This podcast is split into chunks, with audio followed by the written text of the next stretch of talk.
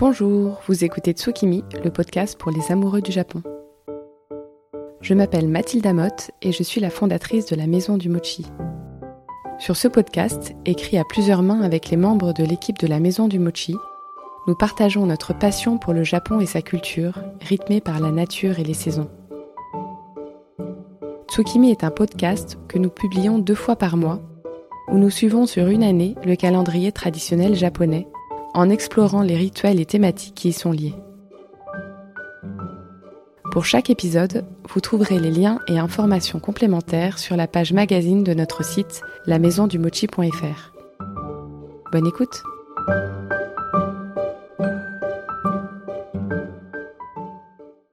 Bonjour et bienvenue dans ce 20e épisode où j'ai le plaisir d'inviter au micro de Tsukimi Jean-Luc Colonna d'Istria.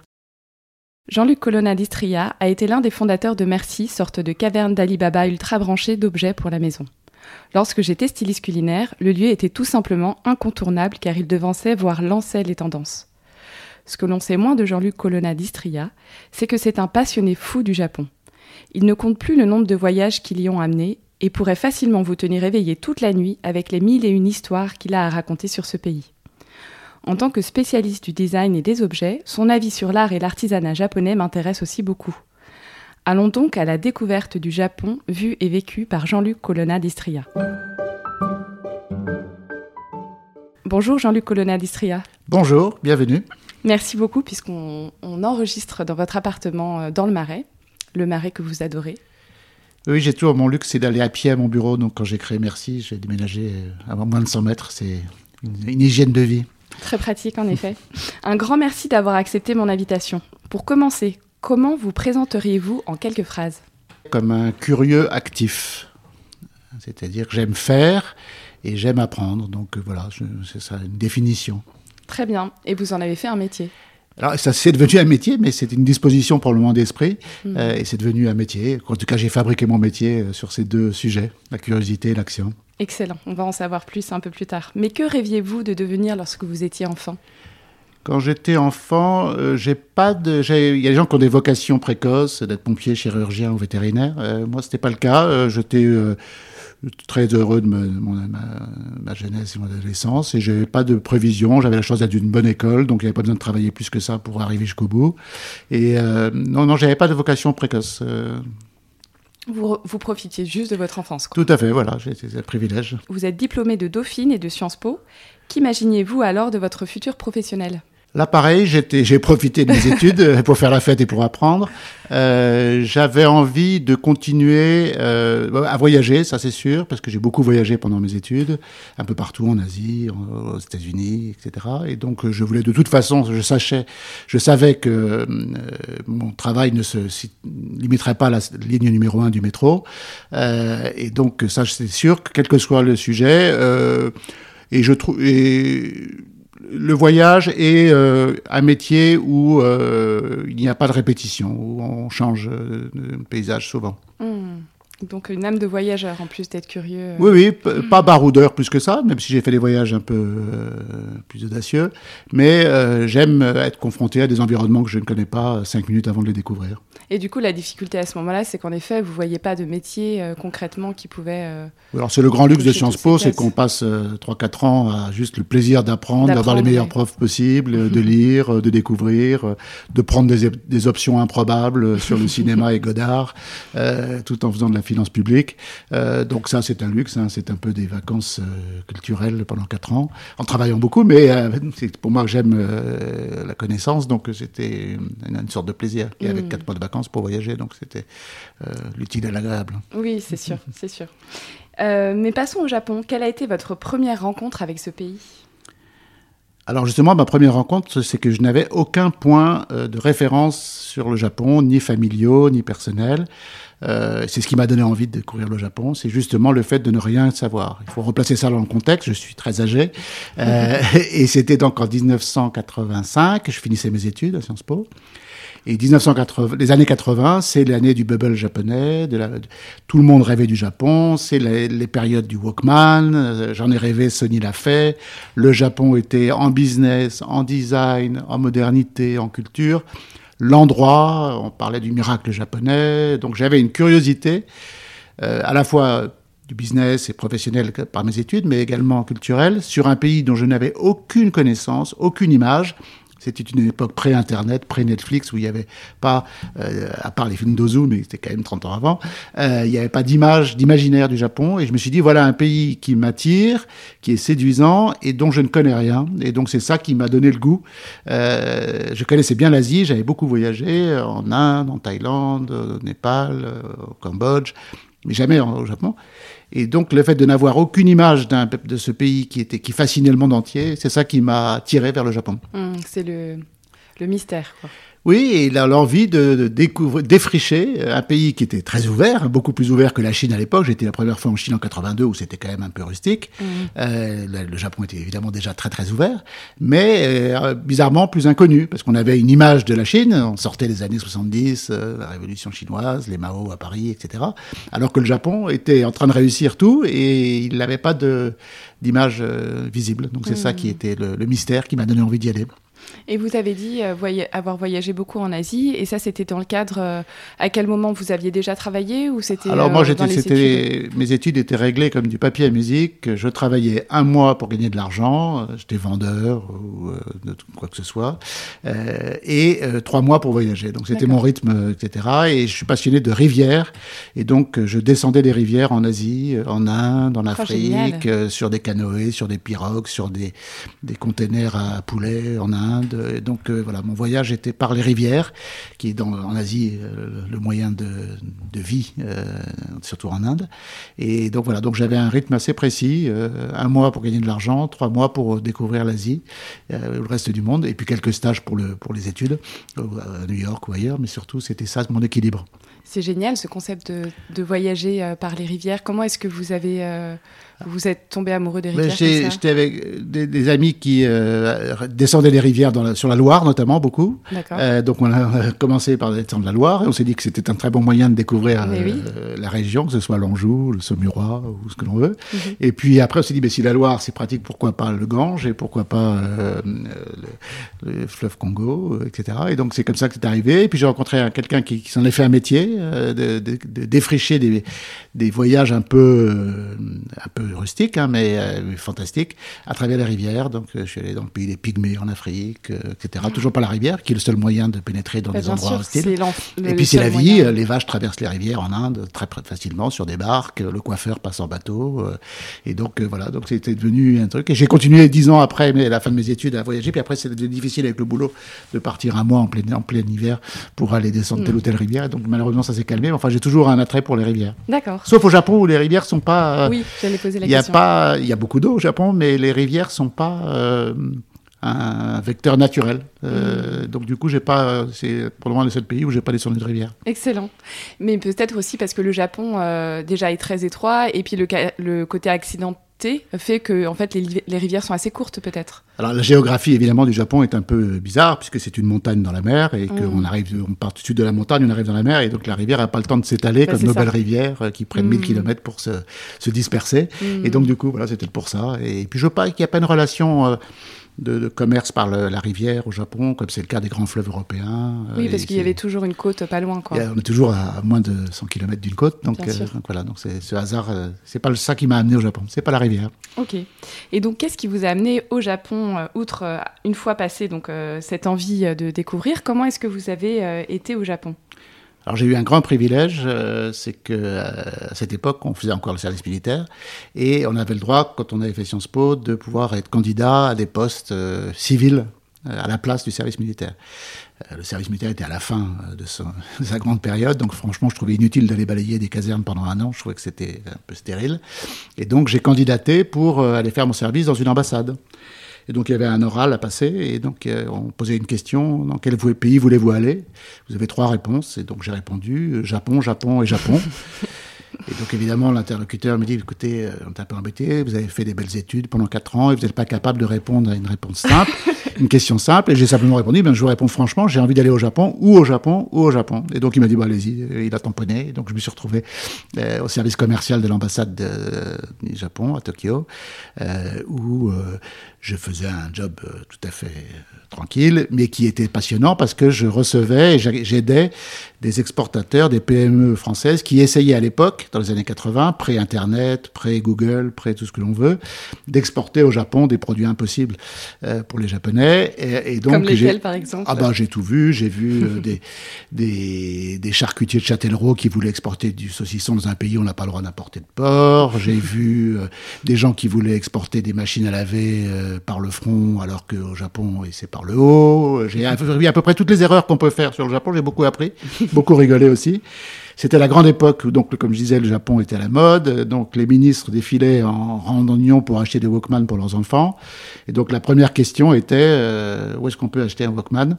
Euh, Donc, c'était les C'était une période du Japon où vraiment, mais même, c'était des grands enfants parce qu'on était tous fascinés par cette modernité qu'il y avait au Japon. Et donc, j'ai appris euh, cette situation de la de l'incompréhension totale euh, des gaijin, des étrangers euh, au Japon.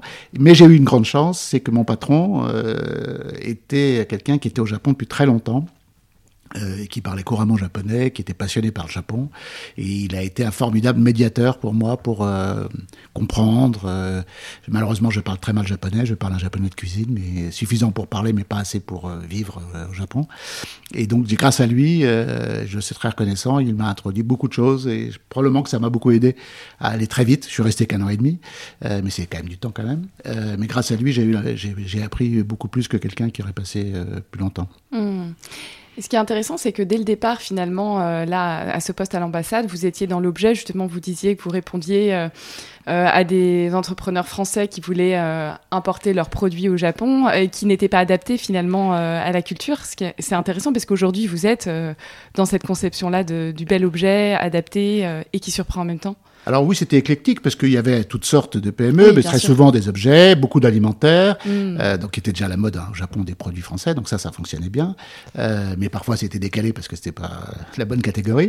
euh, et puis dans d'autres secteurs plus industriels ou plus la mode évidemment. Mm. Mais euh, mais surtout ce qui était le, ce qui était amusant, c'était la rencontre entre le euh, l'émetteur et le récepteur. C'est-à-dire que l'émetteur était passionné par sa charcuterie de Châtellerault, c'était mm. probablement la meilleure charcuterie de Châtellerault, et le pauvre euh, japonais qui était en face ne devait pas lui dire que ce n'était pas possible. Bah, D'abord qu'il n'y avait pas de marché, mais que même s'il y avait eu un marché, c'était pas possible. Et donc, la façon d'expliquer à un étranger que quand on vous dit que c'est pas possible, ça veut dire que c'était Choto Mutsukashi.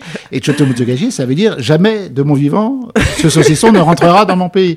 Et donc, la façon de traduire, et évidemment, il y avait des traducteurs et des traductrices de l'ambassade qui étaient parfaites. Mm. Et moi, je faisais la traduction un peu plus cash en disant, mais laisse tomber, il n'y a aucune chance. Donc tu peux refaire quatre fois la question, tu auras quatre fois la même réponse, très poliment. Et donc c'était une grande, le début d'une grande série de 40 ans de fou rire et d'incompréhension, de dire avec la meilleure volonté des deux côtés, euh, il ne se passe rien. Mais la façon dont il ne se passe rien est toujours aussi étonnante. Et donc ça, ça, ça ne, je ne cesse de m'étonner de ces réunions qui, qui se, finissent par euh, rien.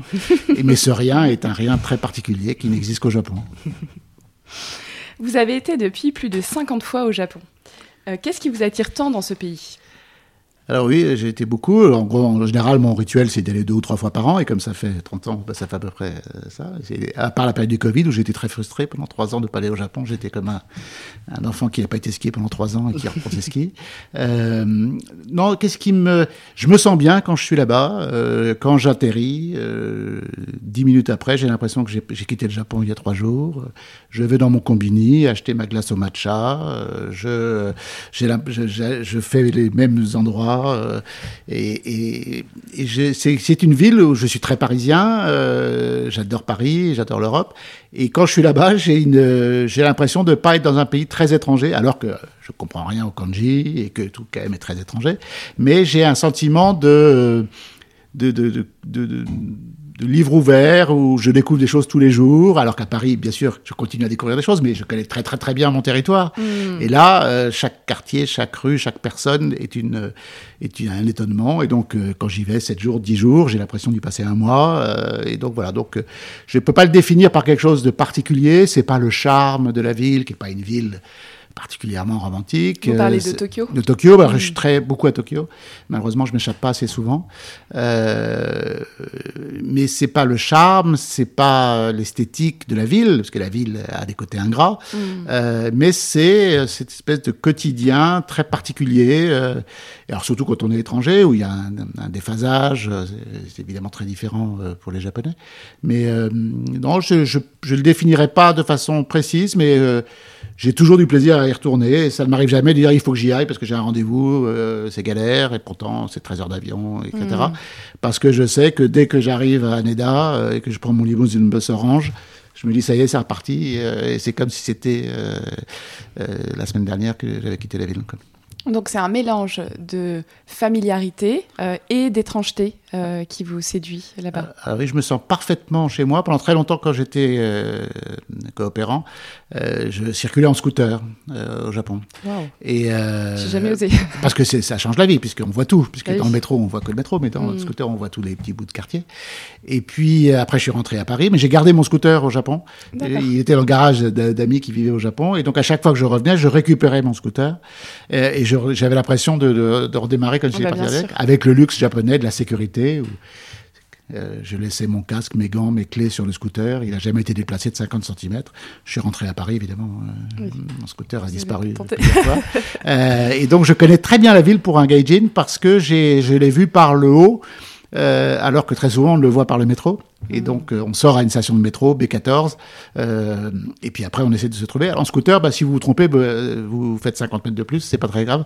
Et donc, du coup, donc j'ai, maintenant, j'ai, j'ai, plus de scooter, je suis très malheureux. Et donc, je prends le métro et le taxi. Mais, euh, mais maintenant, il y a un GPS, et donc ça change la vie, parce que moi, c'était pré-GPS, pré-Internet. Ah oui. Et donc, le sens de la circulation, qui est au Japon, de la, de la reconnaissance du, paysage, évidemment, est un grand questionnement, puisque même les Japonais se perdent toute la journée. Mmh. Euh, donc, euh, mais les navigateurs, quoi, les, les, GPS et les applications ont changé totalement la façon de voyager. C'est aujourd'hui le pays le plus facile du monde pour voyager. Mmh. Euh, si on a Internet pour pouvoir. Si on a Internet, sans Google Translator, et mmh. il n'y a pas de pays plus confortable. À chaque fois que les gens disent c'est compliqué, c'est beaucoup plus simple que tous les pays du monde. les choses sont fléchées, organisées. Les stations de métro, il y a 14 stations qui ont des numéros et chaque, chaque sortie correspond à quelque chose. Donc il suffit d'être un peu astucieux.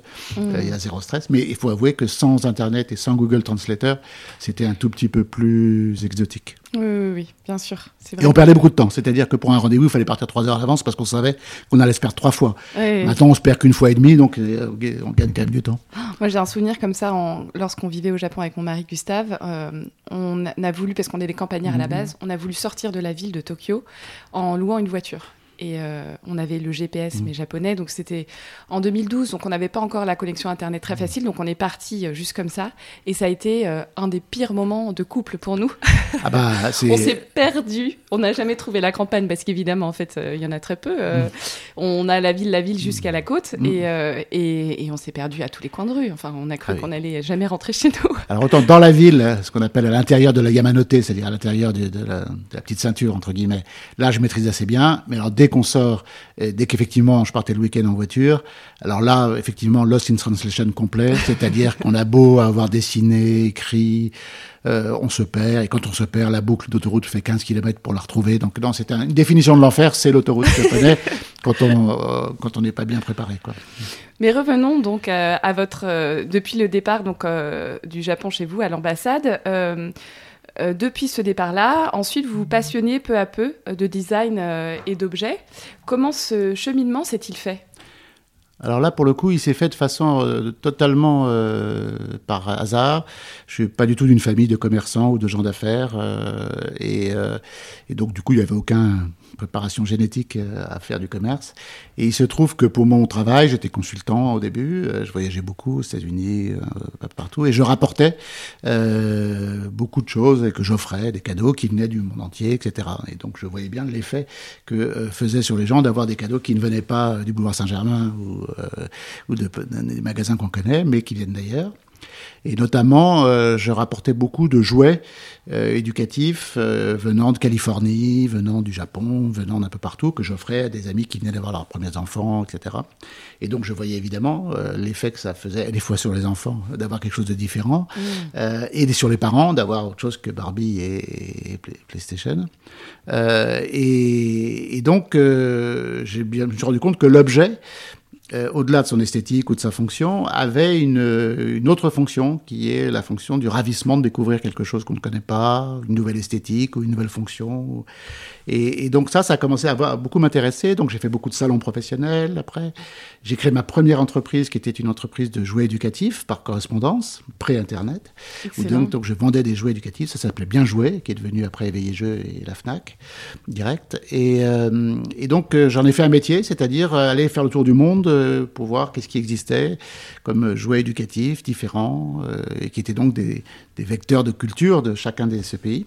Et donc c'est comme ça que c'est par le jouet, bizarrement, que mm. ça a commencé. Donc j'ai fait beaucoup de salons professionnels, euh, le Toy euh, Gift Fair à, New York, à Nuremberg, un peu partout. Et donc j'ai découvert ce monde de l'objet, c'est-à-dire les créateurs derrière les objets.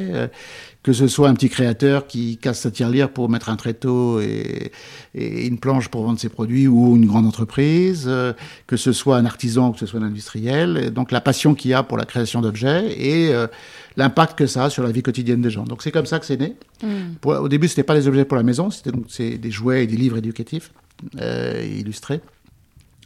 Et puis après, petit à petit, euh, ça s'est étendu. J'ai rencontré plus de gens dans ce secteur du design.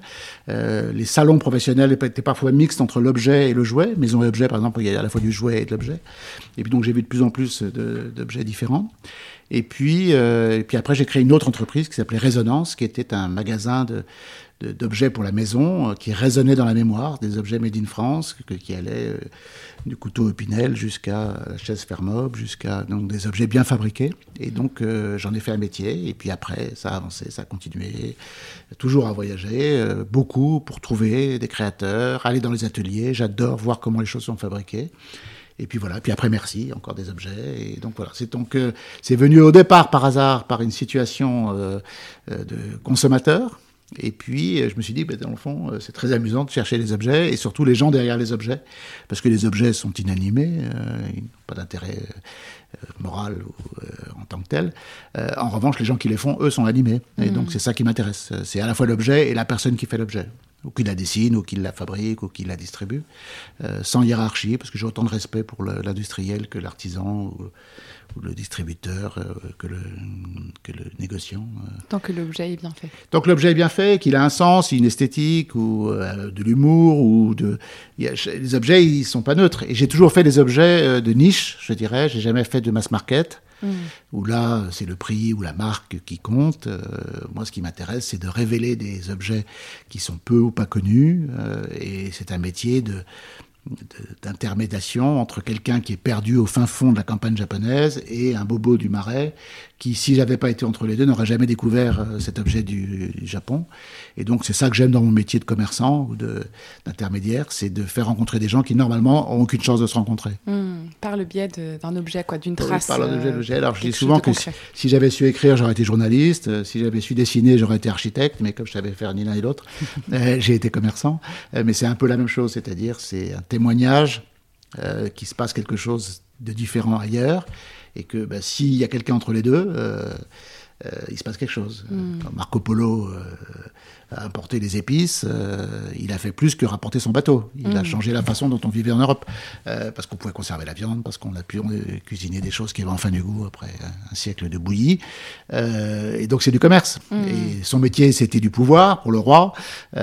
sa réalité, c'est qu'il a changé la vie de, tout un continent, parce qu'il y a un commerçant qui s'est donné la peine d'aller dans les Moluques chercher du poivre et qu'on a arrêté de manger des choses sans goût. Mm, mm. Euh, c'est ça le commerce pour moi. C'est parce qu'il y a un commerçant, euh, la vie change, comme vous. Euh, si vous n'aviez pas été au Japon, vous n'auriez pas rapporté de mochi et j'aurais pas un mochi Turenne à côté de chez moi pour pouvoir prendre mon petit mochi sésame euh, régulièrement. euh. C'est ça. c'est ça la fonction du commerce. hein, c'est quelqu'un se donne la peine euh, d'aller chercher. Et, Quelque chose de spécial qu'il a envie de oui. partager, quoi. Sinon, c'est de la distribution, c'est autre chose. Mm. C'est-à-dire, la distribution, c'est transporter un objet d'un point A à un point B pour que la personne qui veut l'acheter puisse l'acheter. Mm.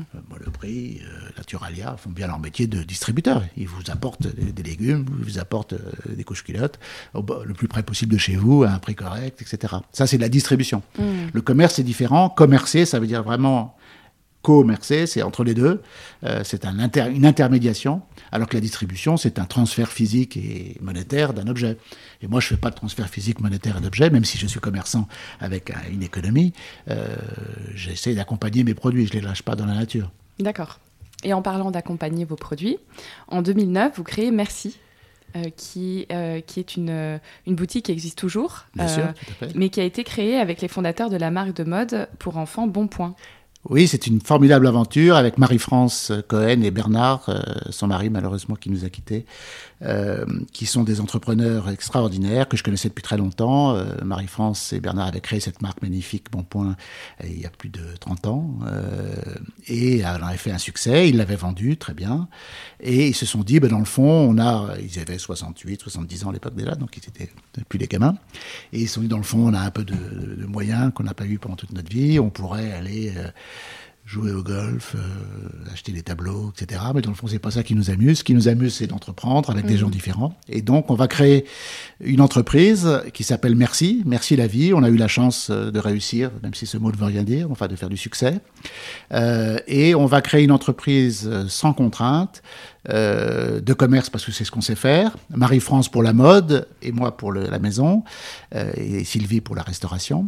Euh, puisqu'il y avait aussi des restaurants et un pôle mode, et euh, où on va acheter et vendre tout ce qu'on aime dans un lieu qu'on aime, et euh, comme ça va marcher, parce qu'on est optimiste, euh, ça va faire du, de l'argent, et cet argent, comme on n'en a pas besoin en plus, parce qu'on a eu la chance de vendre notre affaire, on va le redistribuer. Et donc Merci est une entreprise euh, dont les fondateurs euh, ont décidé de reverser les résultats, les dividendes, euh, à une fondation qui s'appelle le Fonds de dotation Merci que l'on peut toujours abonder, les particuliers peuvent toujours abonder, euh, qui a pour vocation de construire des écoles à Madagascar. Et donc, grâce à Merci, au succès de Merci, il y a plus de 3000 euh, enfants qui vont à l'école à Madagascar, dans des écoles qu'on a construites, des professeurs que l'on paye et qu'on encadre, euh, des jardins potagers que l'on plante, parce que c'est un pays très très difficile. Et donc, voilà, c'est une idée euh, pas altruiste, c'est d'abord de faire du succès, parce qu'on a des commerçants qui aiment le succès, et il se trouve qu'il y a plusieurs façons d'utiliser le résultat d'une entreprise. Euh, il y a une façon purement capitalistique d'accumulation, où il y a une, une autre fonction de distribution. Distribution. Euh, et donc voilà, donc c'est un projet euh, très particulier, et on a eu la chance de faire tout ce qu'il faut pas faire, c'est-à-dire ouvrir dans un lieu impossible. Le boulevard Beaumarchais à l'époque était un endroit que tous les agents immobiliers considéraient comme la vallée de la mort, parce qu'il n'y avait aucun magasin qui n'avait jamais marché, sauf les appareils de photo argentique, c'était la fin. Mm. euh, et de moto. Et on ne faisait ni des appareils photo ni des motos. Et donc tout le monde disait c'est dommage parce que votre idée a l'air bien, mais vraiment cet endroit c'est pas possible. Et alors moi j'ai dit arrêtez de dire que c'est pas possible. C'est cet endroit qu'on a choisi. On adore cet endroit. Et puis on a eu la chance que ça marche euh, très vite parce qu'on a beaucoup travaillé. On a fait quelque chose de très libre. Euh, le business plan tenait sur un ticket de métro. Euh, C'était quoi, C'est-à-dire la- que si on se fait plaisir, ça risque de faire plaisir à quelqu'un d'autre. D'accord. Euh, Vous et êtes vos euh, premiers clients, quoi. et on veut faire des choses qui nous amusent, euh, qui nous séduisent, en dehors des sentiers battus, d'aller chercher un jeune entrepreneur coréen qui a fait un très beau produit, même si personne ne le connaît, faire une exposition par mois sur un thème qui nous amuse, qui peut aller euh, du vélo aux Indiens, en passant par euh, tout, tout n'importe sujet, un artiste, un créateur, un pays, euh, avec des, des grands événements un peu spectaculaires. Et donc on a on a fait ça comme un théâtre plutôt que comme un magasin. Et comme on avait quand même le sens du commerce, parce qu'on avait tous euh, déjà fait beaucoup de choses dans le commerce, on a appliqué aussi des règles qui faisaient que ça fonctionne. Et puis on a eu un bouche à oreille très rapide, notamment des Japonais. Euh, parce que bon, il se trouve que je continuais toujours à avoir beaucoup de contacts au Japon. Et puis j'avais beaucoup de produits japonais que j'avais rapportés dans mes valises, évidemment. Et donc tout de suite, il y a eu une frénésie du, des, de la, des voyageurs japonais qualitatifs euh, qui viennent en Europe, qui arrivaient chez Merci, qui se faisaient prendre en photo devant la Fiat 500 qui était dans la cour. Et donc, on a eu une très jolie interaction avec le Japon. On a fait des pop-up de Merci au Japon, chez Isetan. On a fait des, des expositions chez Siboney. On a fait beaucoup d'événements dans les deux sens, mode et maison. Euh, entre le Japon et la France. Donc c'était encore une occasion de refaire des choses au Japon et, et merci et un peu un chouchou des, des gens de la Fashion Week japonaise et de, des gens du design et j'ai introduit plus de 200 fournisseurs japonais en Europe euh, sur des produits aussi différents que le masking tape, que euh, des cuillères, que euh, des, des, agendas, euh, toutes sortes de produits très différents que j'ai mis entre les mains euh, des consommateurs français en les contextualisant. On a fait une grande exposition qui a beaucoup marqué au Japon, qui s'appelait Sugao. Sugao japonais, ça veut dire euh, la vraie face du Japon, ou le vrai visage euh, qui était prétentieux comme mot, mais qui voulait dire le Japon, c'est pas que des kimonos et des, et des, des, parapluies, euh, euh, c'est aussi plein de choses du quotidien. Euh, c'est pas de l'orientalisme, c'est pas du japonisme, c'est un Japon moderne, à la fois traditionnel et moderne. Et donc cette exposition qui réunissait plus de 200 toutes petites entreprises japonaises a été très particulière parce que c'est des marques qui n'avaient été même au Japon jamais présentées dans un endroit branché okay. et qui d'un seul coup se sont retrouvées, j'aime pas le mot branché, dans un endroit stylé. Mm. et et qui d'un seul coup se sont retrouvés euh, à côté de, de, de, la mode d'Isabelle Marant, etc. Et donc ça a fait un mouvement incroyable. Et du coup, au Japon, ils se sont servis de ce levier pour euh, se remettre dans le circuit. Et donc mmh. il y a plein de marques et je suis très content. C'est une des choses dont je suis plus content dans le succès de Merci, euh, c'est euh, d'avoir révélé aux Japonais des produits japonais qui étaient formidables chez eux, en passant par le boulevard Beaumarchais. Donc ça, c'est ça, c'est le rôle du commerce, c'est la différence entre la distribution et le commerce. Mmh. Et comment justement est-ce que vous sélectionnez ces objets Quel, Comment est-ce que vous les dénichiez? Alors il y a le hasard, mais pas. C'est un hasard quand même assez euh, contrôlé. On fonctionnait avec Daniel Rosenstruck, qui est mon grand complice, qui était mon directeur artistique, qui lui aussi est un passionné du Japon, euh, par thème. C'est comme un journaliste, comme un sommaire d'un magazine. Donc si on disait qu'on allait faire une exposition, euh, un thème dans six mois sur le thème de la quincaillerie, parce que ça nous paraissait séduisant de faire un thème sur les outils de bonne qualité. Évidemment, on commençait par aller au Japon et se dire je veux voir toutes les quincailleries, de près ou de loin, qu'est-ce qui existe, puis après Brooklyn, puis après. Mais donc, dans quel que soit le thème, que ce soit la quincaillerie, le vélo, euh, la papeterie, les casques audio, de toute façon, il y avait des produits japonais et on partait au Japon dans une mission d'achat euh, et bien vraiment de sociologie et de, de spéléologie, de dire voilà, je cherche un sujet je cherche des objets qui ont rapport avec tel sujet. Et donc, comme c'était des sujets très éclectiques, on faisait plus de 10 grands événements par an. Ça a fait énormément d'angles de recherche. Mmh. Euh, ça pouvait être les boîtes, ça pouvait être les, les boîtes. Les boîtes est un sujet au Japon. Hein. Ah bah on oui, rigole les... pas du tout avec les boîtes. Euh, et donc, euh, c'est là où je dis que si j'avais été journaliste, j'aurais écrit.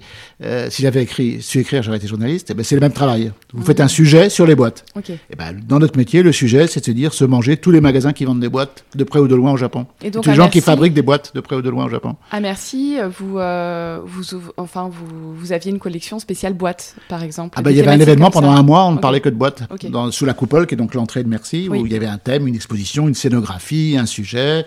Euh, et donc dans ces cas-là, ben, on était sur les boîtes. Ça s'appelait mm. Stack It. Euh, une exposition sur les boîtes, mais toutes sortes de boîtes. Et évidemment, les boîtes japonaises sont pas neutres. Donc Bien du coup, sûr. il y avait des boîtes japonaises. Donc du coup, quel que soit le sujet, c'était un prétexte supplémentaire pour partir au Japon, partir faire une tournée. Et dénicher. Et évidemment, à l'occasion de ces tournées, on rencontre des gens, on dîne, on boit beaucoup de bière, on rencontre des gens qui disent tu devrais aller voir un tel qui fait des choses très bien, il fait des boîtes pour les lunettes, ah bah d'accord, très bien. Et on va voir le sujet. Et donc c'est un espèce de, de, de, de, bouche à oreille euh, de gens, puis après une communauté de gens qui se connaissent. Tiens, mmh. Jean-Luc Harry, il faut qu'on se voit, je voudrais te présenter quelqu'un, un architecte qui fait un travail formidable. Et au Japon, euh, bien sûr, c'est une société plus formalisée, plus formelle que la nôtre, mais il y a aussi beaucoup de tiens, mais euh, j'ai rencontré hier un tel, tu devrais aller le voir, euh, etc. Et donc à chaque visite, j'ai la liste des gens que j'ai envie de voir, mes amis ou des contacts qui me disent tiens, il faudrait aller voir un tel parce qu'il a fait un projet magnifique. Et puis donc c'est un système euh, un peu comme un journaliste qui fait quatre qui fait quatre visites par an aux États-Unis pour savoir ce qui se passe aux États-Unis. Il reprend à la fois ses contacts existants et puis il en rajoute. Oui. Euh, et donc évidemment au bout d'un moment, ça pose un problème d'agenda euh, qui est que je pars avec un agenda qui est déjà rempli. On me rajoute 40 rendez-vous sur l'agenda rempli À chaque fois, je me dis, je garde deux jours pour moi, pour aller à la campagne, au Japon, pour aller skier. Pas du tout. Je me retrouve à Haneda sans avoir quitté Tokyo, parce qu'évidemment, j'ai rajouté les choses. Je me plains pas parce que j'adore ça. Oui. Mais évidemment, euh, c'est cumulatif, euh, puisque les gens qui sont comme moi un peu dingos, euh, des objets ou des, des lieux, etc., euh, ben, évidemment, le, le roadbook, il a tendance à s'épaissir un petit peu. Mais Mm. c'est ça le plaisir de la visite. Bah oui, oui, c'est sûr. Après, c'est vrai que maintenant, il faut prévoir une semaine de plus. Vous parlez juste de deux jours et vous prévoyez Alors une malheureusement, c'est ma grande frustration. À chaque fois, je pars pas à 10 jours et 10 jours, c'est rien du tout. J'ai l'impression que ça dure deux jours. euh, et pourtant, les journées euh, commencent très tôt et finissent très tard. Euh, mais il y a tellement de choses à voir, à faire, à Mm. entendre, à regarder que, que ça, prend, ça prend du temps. Bien sûr.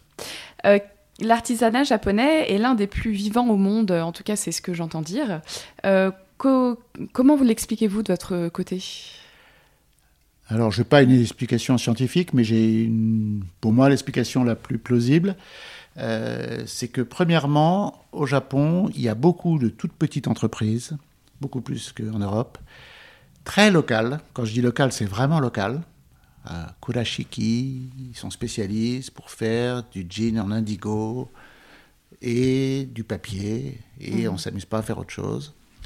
Ils n'ont pas vocation à faire autre chose que ce qu'ils font, et ils sont très contents de ne faire que cela.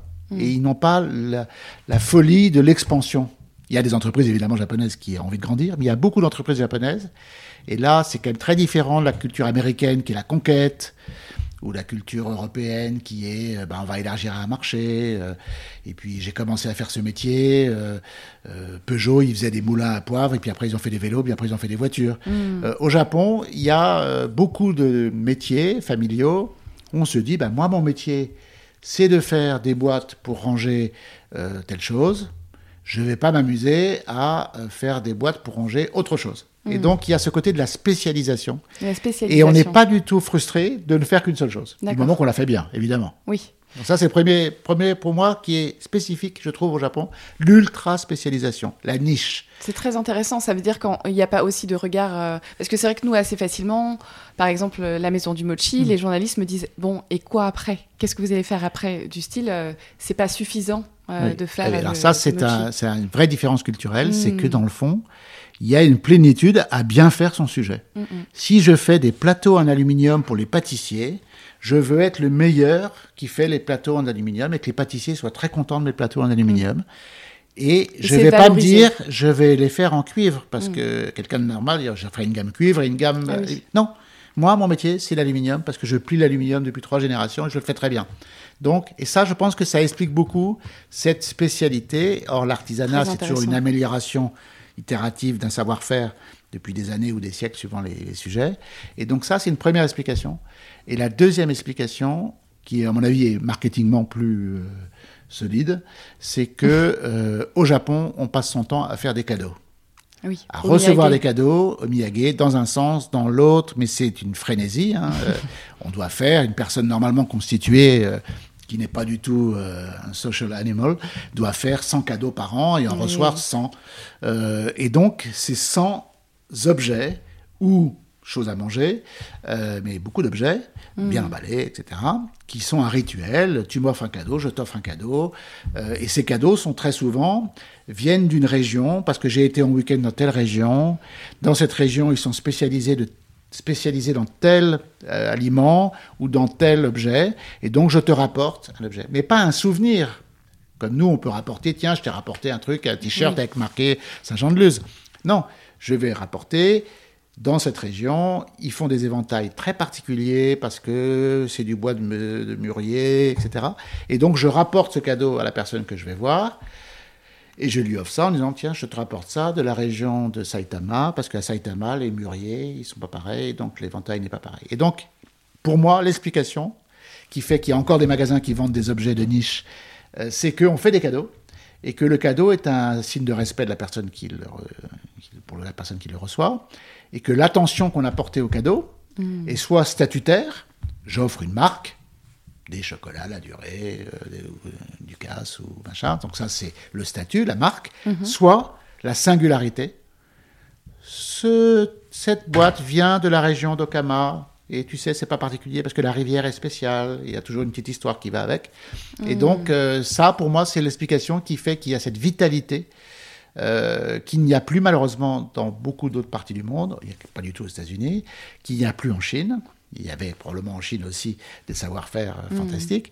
Et en Chine, aujourd'hui, c'est les marques qui comptent, euh, c'est les, les choses statutaires, que ce soit Nike ou que ce soit Vuitton. Euh, au Japon, ça cohabite les marques, Vuitton, Tiffany et les autres, et la singularité, les no-name, euh, c'est-à-dire des gens qui font bien ce métier. Et ça, je pense que ça explique en grande partie le fait qu'il y a encore un marché. Parce que s'il y a encore des artisans, ils vivent quand même. Ils ne vivent pas de leur héritage. Euh, Il n'y a pas beaucoup de rentiers au Japon. Euh, donc ça veut dire que c'est suffisant pour faire vivre une famille ou deux familles. Euh, là où en Europe, le marché du cadeau craft niche est infinitésimal. Moi, c'est ma passion, mais je sais bien que je suis une exception et que j'ai la chance de vivre dans un quartier favorisé, etc. Mais si vous allez dans un centre commercial d'une périphérie, d'une ville moyenne française, la probabilité d'être exposé à un produit artisanal est proche de zéro.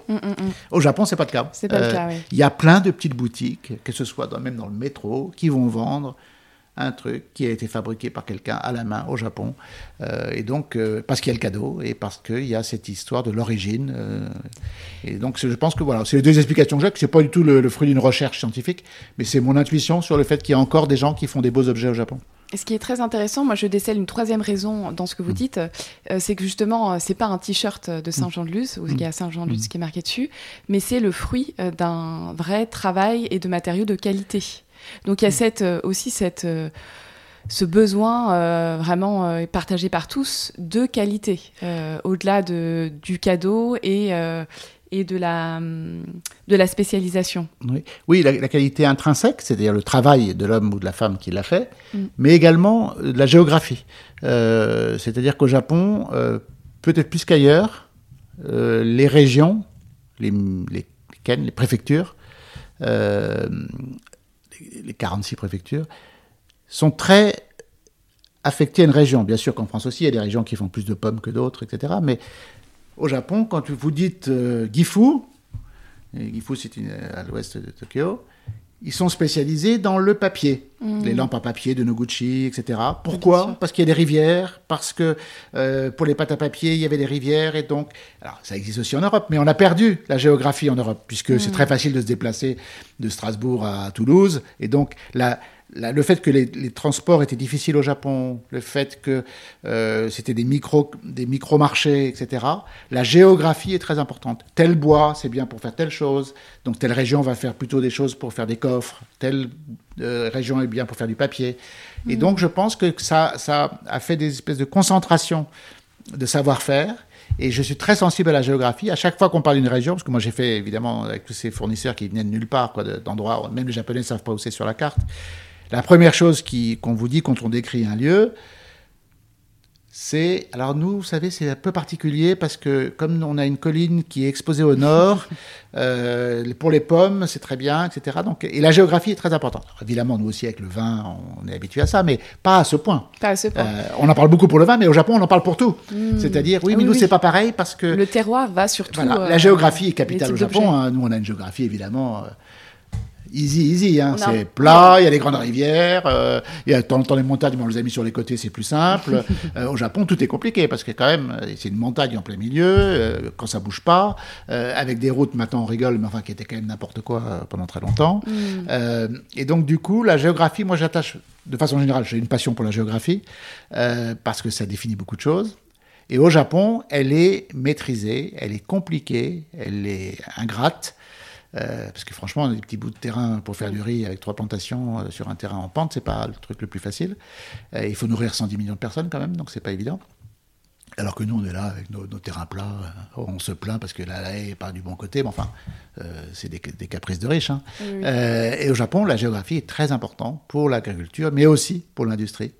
Et donc, du coup, je pense que c'est toute cette raison-là qui fait qu'il y a ces micro-régions, ces micro-savoir-faire, et que les gens sont prêts à payer le prix de la qualité. On achète aussi beaucoup de saloperies au Japon, en plastique, Oui. euh, etc. Il ne faut pas non plus idéaliser les objets au Japon. Il y a le pire Il y a un proverbe qui dit les Japonais aiment la beauté, mais ils détestent pas la laideur. euh, et on a, il y a un, degré de kitsch, un degré de plastique qui est sans limite au Japon, hein, euh, qui m'amuse aussi, mais enfin qui est quand même un peu inquiétant. Euh, mais ça cohabite et que sur certains sujets, on rigole pas avec le matos. Là, on achète de la qualité. Et à côté de ça, on est capable d'avoir une bassine euh, rose fuchsia euh, dans sa salle de bain, euh, alors qu'on a une serviette qui vient de la région de machin, dans un coton sublime. Et c'est l'un et l'autre qui cohabitent, bizarrement. ça, c'est assez particulier du Japon. C'est le grand écart entre je suis capable d'acheter une boîte, une fortune en bois tourné de telle région, mais aussi une bassine rose fuchsia euh, que j'achète euh, dans le métro, dans, euh, au sous-sol, euh, dans un truc à 100 yens. Et ça, c'est un peu, moi qui aime les objets, ça me fascine toujours. Oui. Alors, je- moi, j'ai une passion pour les objets d'excellence, comme pour les objets du quotidien. Mm. Je, je traite exactement sur le même plan l'esthétique d'une poterie de Teppei Ono, qui est un céramiste que j'adore, qu'un petit plateau en aluminium qui coûte 400 yens. Pour moi, c'est niveau de qualité équivalent. Mm. Bien pensé, bien dessiné, bien fabriqué que ce soit un produit à 2000 euros ou un produit à 400 yens, s'il est bien fabriqué. Euh, Muji, gagne votre respect. Muji, j'ai un respect immense. La gomme de Muji est une merveille de design. Euh, personne ne fera jamais mieux que cette gomme, hein, qui est un, qui est comme un carré de Je ne sucre. la connais pas. Ah bah, bah, c'est- le bonheur. Euh, et pourtant c'est une gomme à 100 yens. Euh, et donc pour moi c'est au même niveau qu'un céramiste trésor national japonais. C'est juste bien pensé, bien fabriqué, bien imaginé, bien réalisé. Mm. Et c'est ça un bel objet. hein. C'est c'est la somme de, de talent euh, qui fait qu'à un moment un objet est bien dessiné. Pourtant Mm. une gomme c'est pas compliqué à faire. Mais si, une belle gomme c'est compliqué à faire. C'est compliqué, oui. Lorsque vous allez au Japon, quels sont les magasins ou lieux que vous aimez visiter? Aïe, aïe, aïe, aïe, aïe. Juste Vrai sujet. Mon tableau Excel des lieux que je dois voir, must see, ça leur dit. Mais enfin, il y a des endroits où, quoi qu'il arrive, je je rigole pas et on fait les choses sérieusement. D'abord, mon, mon temple, euh, et c'est pas du tout quelque chose de caché, euh, c'est Tsutaya, euh, qui est donc une librairie concept store absolument dingo, qui est dans le quartier de Daikanyama, qui est un quartier assez chic, euh, un bohème chic, euh, un- un truc qui est une librairie de 3000 mètres carrés sur trois immeubles, Waouh. euh, ouvert jusqu'à minuit, avec des libraires absolument passionnés, capables de vous trouver des magazines italiens sur les Formule 1 des années 70, vintage, dans le magasin, euh, trois restaurants. euh, c'est pour moi le des plus beaux magasins du monde, de- de- de- dans le sens, dans le.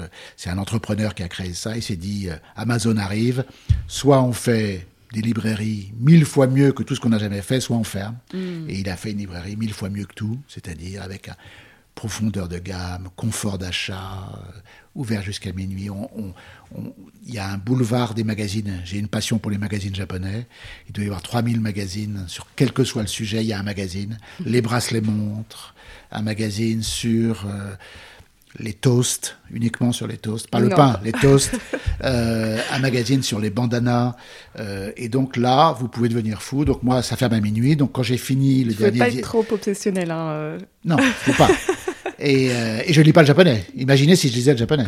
Et donc, quand les dîners finissent, ils finissent assez tôt souvent au Japon, donc quand il n'y a pas après beuverie, euh, vers 10 heures, je suis libéré d'un dîner, je vais chez Tsutaya et je fais la fermeture. Et là, j'ai deux heures pour faire un peu de sujet sérieux.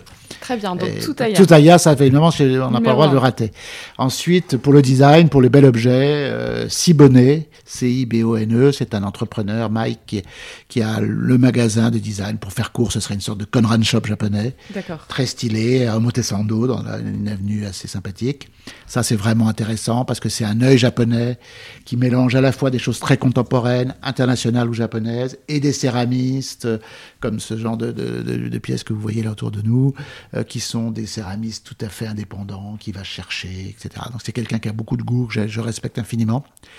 Euh, après, il y a des tout petits magasins ultra niches que j'adore. Euh, Il y a un garçon qui a créé un, près de Shibuya un magasin qui s'appelle Roundabout, qui est une sorte de petit merci de l'objet, mais avec une délicatesse, avec un- une qualité de sélection pour moi qui est numéro un dans le monde, de précision, évidemment dans un certain style euh, que j'aime, très simple mais très sophistiqué à la fois.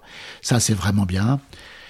J'adore la papeterie, donc évidemment euh, Itoya est une obligation. Hein, C'est donc le grand papetier de Ginza où vous pouvez avoir euh, des rayonnages de papier où vous avez 48 blancs différents. Oh Et donc évidemment quand vous êtes face à 48 blocs de papier blanc, il y a un petit vertige, c'est-à-dire c'est- ça oblige quand même à, à un peu de respect.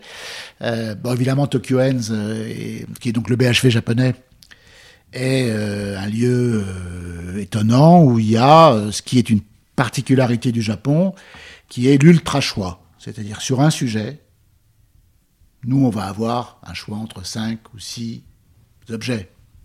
Déjà dans un magasin de centre-ville bien qualifié. Au Japon, il faut du choix. Et par pour prendre un exemple, euh, quoi qu'il arrive, je rapporte à chaque fois du Japon des, certains objets de façon multiple que j'offre euh, beaucoup. Un de mes objets passion, c'est un, un cutter japonais. Et le rayon cutter de Tokyo Hands, donc le BHV japonais, il doit y avoir 150 cutters à peu près. hein. Du cutter de charpentier au cutter d'architecte. Et puis moi j'adore un petit cutter qui est grand comme une pièce de 2 euros, euh, qui a une petite lame qui se rétracte, qu'on peut mettre dans sa poche, qui passe la douane à l'aéroport parce que c'est une... euh, etc. Qui permet de couper les magazines discrètement sans déchirer les pages, qui existe dans toutes les couleurs, et j'en achète euh, entre 20 et 30 à chaque fois, ça coûte pas 300 yens, ça coûte rien, mais il est parfait. Quoi. Il est tout rond. C'est un escargot, il est tout plat comme une pièce, et il y a une petite lame qui sort, qui permet de couper ses magazines ou ses sujets. Et ben, au rayon cutter de Tokuen, il y a 150 cutters. Et à chaque fois que j'arrive pour acheter, toujours le même, hein, depuis 25 ans, j'achète le même en toutes les couleurs. Et je l'offre, ça fait un, un bien fou aux gens. Euh, parce qu'une fois qu'on l'a, on peut plus s'en passer. Évidemment, sûr. c'est foutu. Euh, c'est pour ça que quand je vais pas au Japon pendant six mois, mon stock de cutters arrive à la fin. Ah bah oui, bien Puisque j'en j'en reviens, mais j'en offre et après, j'arrive à la fin. C'est à cause de lui que vous retournez tout le temps Et en tout cas, je, vérifie que le rayon cutter est toujours bien organisé.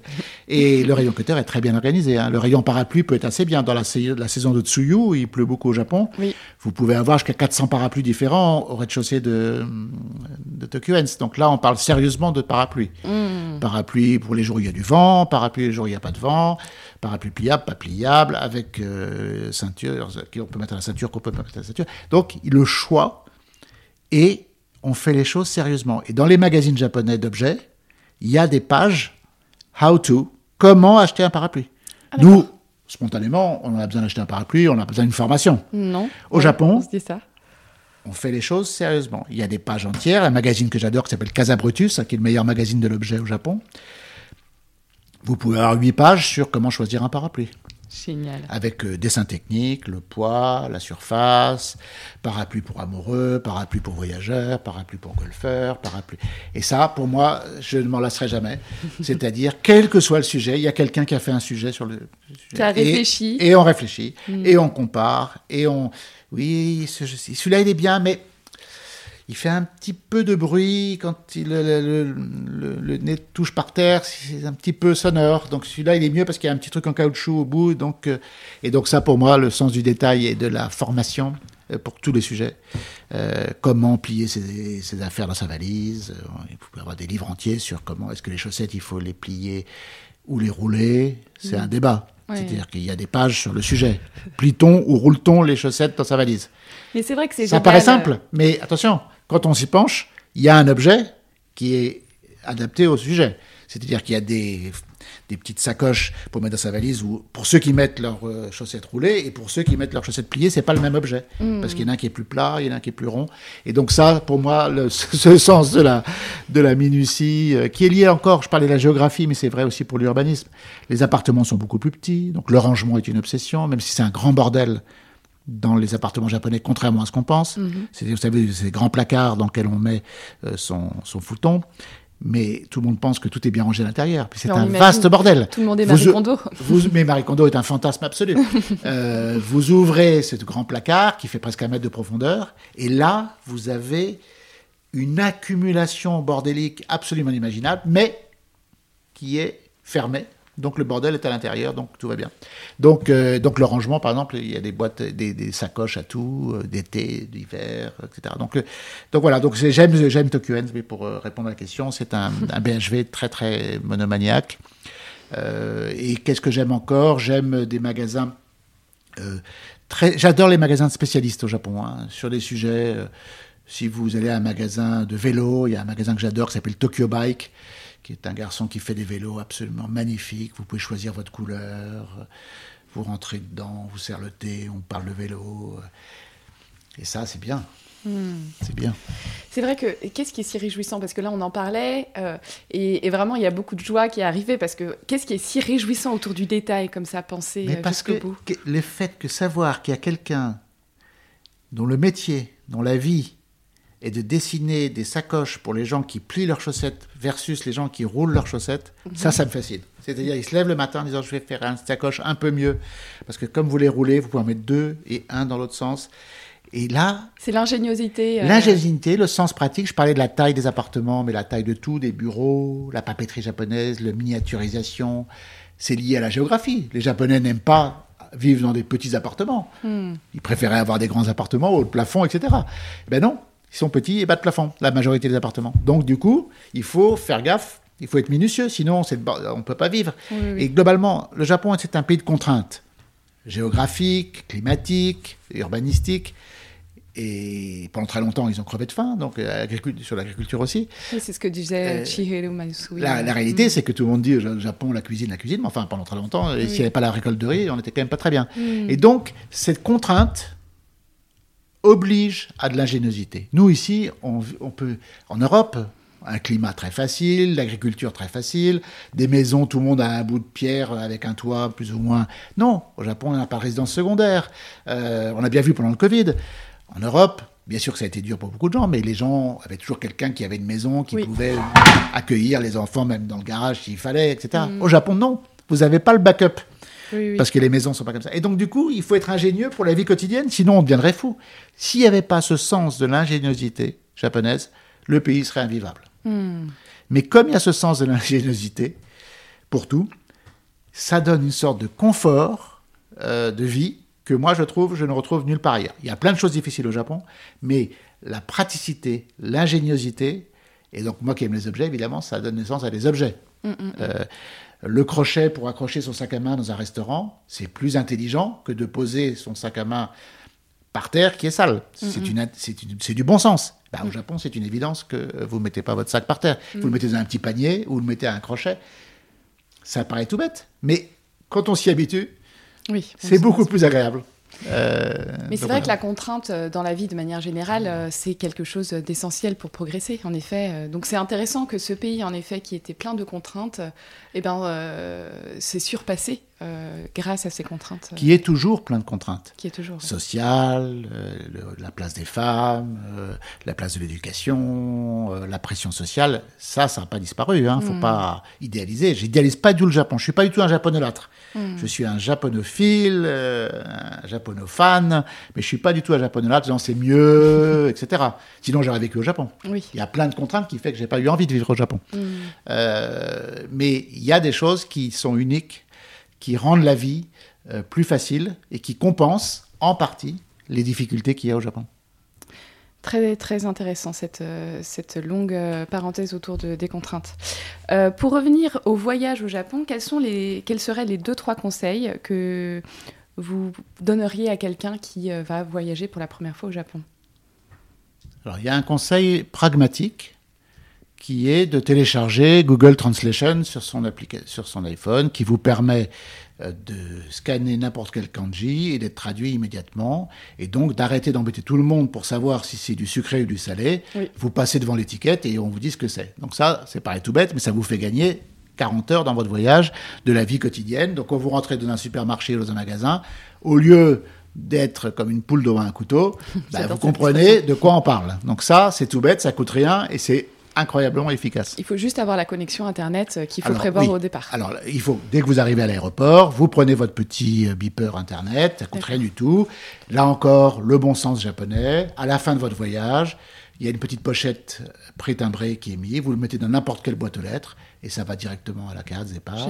Donc vous ne faites pas la queue pour le déposer. Donc ça évidemment, ça c'est le kit de survie. Aneda ou euh, Narita, vous allez prendre votre abonnement internet, vous avez une petite pocket qui fait que vous êtes 24 heures sur 24 en Wi-Fi partout. Donc ça, kit de survie, on n'en parle même pas, mais enfin c'est une évidence, mais enfin il y a des gens qui l'oublient et ils sont malheureux. Bah, bien sûr, et c'est à Aneda, il y a des, Ah euh, bah. des magasins spécialisés Ah oui, ils font euh, que dans ça. ça. Ok. Et ça prend 2 minutes, 5, euh, Super intéressant. payé par carte bancaire, euh, en anglais, en tout ce qu'on veut. Euh, vous pouvez le réserver à l'avance chez Japan Experience si vous voulez. euh, Hmm. Et tout ça est parfaitement organisé. Là encore, le sens pratique. Hmm. L'idée d'aller au départ, au retour, aller le rendre, c'est une contrainte. Eh ben non, on vous donne une, une- une enveloppe pré-timbrée, vous le mettez dans n'importe quelle boîte aux lettres et ça repart. C'est parfait. Donc ça, c'est la- c'est bon. Ça, c'est l'implicite service. Après, ça, c'est matériel et les choses matérielles n'ont pas beaucoup d'importance. Mais enfin, tout, ça facilite la vie. Euh, le plus important, c'est de n'avoir aucun préjugé. Il paraît que les Japonais sont comme si. Il paraît que. Mais non, il y a des grands Japonais, des petits Japonais, il y a des rigolards, il y a des, des moroses, il y a, des, y a autant de différences euh, de gens, même s'il y a un corps social qui est plus présent qu'en Europe. Euh, donc aucun préjugé, euh, ils sont tous pareils, ils sont habillés en noir. Bah, allez à Shibuya, vous allez voir s'ils sont habillés en noir. Donc il y a autant de Japonais que que de- d'habitants au Japon. Donc pas de préjugés, pas de comparaison. Ah bah ils font comme ça, nous on fait comme ça. C'est pas le sujet. Profite de comment ils font. Donc euh, arrêtez de comparer. euh, le poisson cru c'est mieux que le poisson grillé. Ben non, c'est pas mieux ou moins bien. C'est juste qu'il est cru et puis c'est tout. Euh, donc évitez la comparaison, ça gâche un voyage. Profitez de tout, essayez tout. N'ayez pas peur de faire des gaffes parce que vous faites 14 gaffes par heure. Ah bah, c'est sûr, Et au donc, minimum. hein. La gaffe, oui, ça c'est un petit standard. Euh, la gaffe fait partie de la vie.